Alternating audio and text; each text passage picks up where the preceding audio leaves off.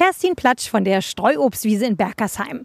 Die Apfelsaison geht los in Hessen, aber es sieht mau aus auf den Bäumen. Ich bin mit Jockel Döringer unterwegs. Er betreibt die Apfelweinagentur und er sagt selber, Ja, wir äh, hangeln uns hier von Ast zu Ast, um wenigstens ein paar Äpfel zu ergattern. und diese Wiese hier scheint tatsächlich ein Glücksgriff zu sein, denn hier hängen vergleichsweise viele Äpfel in den Baumkronen. Was ist das für ein Gerät hier?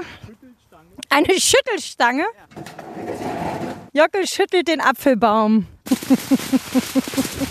Ziehen und Ruckeln. hin und her oder Ruckeln. Macht voll Spaß. Einfach die lange Stange in den Apfelbaum, also an den Ast eingehakt und schütteln. Macht Spaß, aber ist auch echt ernst. Im heimischen Streuobstanbau gibt es eine Alternanz. Das heißt, es gibt ein gutes und ein schlechtes Jahr. Letztes Jahr hätte es ein gutes sein müssen, aber Trockenheit und Regen macht den Bäumen richtig Stress. Und dieses Jahr sieht es auch nicht besser aus. Ich habe so das Gefühl, das sind 60, 70 Prozent Ernteausfall dieses Jahr und sehr mühsam. Aber jetzt kommen gleich vier Jungs und dann machen wir hier nochmal Tonne, 1,5 Tonnen etwa Äpfel ab, damit wir das frisch pressen können. Wir laufen zwischen den Bäumen durch und Jockel ist eigentlich ganz happy mit dem, was er hier jetzt sieht. Der Pächter der Wiese sieht es auch ein bisschen entspannter. Stefan Klause aus Dortelweil.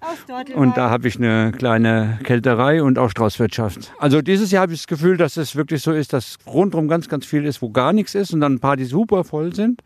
Aber insgesamt finde ich jetzt dieses Jahr mh, vielleicht ein bisschen mühseliger als letztes Jahr, aber immer schlimmer. Würde ich jetzt nicht sagen. Ich kriege meine Äpfel immer zusammen bisher.